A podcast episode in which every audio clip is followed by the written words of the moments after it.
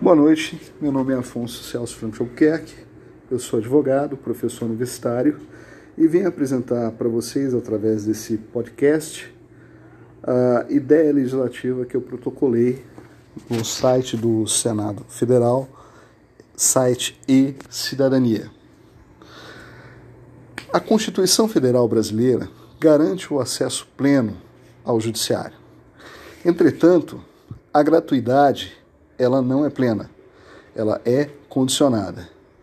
Em que pese os critérios utilizados pela legislação processual civil, em que basta o pedido, em regra, o judiciário exige que se comprove a necessidade, se comprove que o autor não tem condições de arcar com os custos do processo. E isso é feito através da exigência, seja da declaração do imposto de renda, seja da mera apresentação de um atestado de pobreza. Essa exigência infringe o princípio da dignidade da pessoa humana.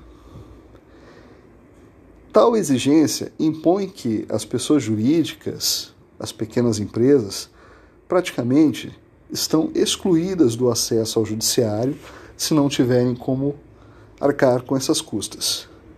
As custas judiciárias têm natureza jurídica de taxa, aquele valor que você paga uma porcentagem em cima do valor da causa da ação.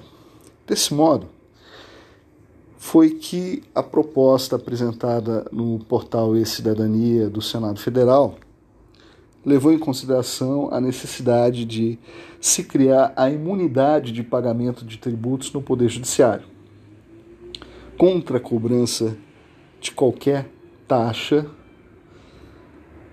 sob qualquer condição. Ou seja, exige-se uma alteração constitucional nesse sentido retirando da Constituição as condicionantes, sendo o acesso ao judiciário, portanto, como deveria ser, pleno e gratuito para toda a população. Existem aqueles que vão argumentar há um excesso de judicialização dos processos. Entretanto, o processo que nós devemos observar não é exatamente o judicial ele é consequência de um processo civilizatório em que nós evoluímos da autotutela individual para a tutela jurídica do Estado. Portanto, não permitir que as pessoas tenham pleno acesso ao judiciário, de certo modo, restringe o desenvolvimento desse processo civilizatório.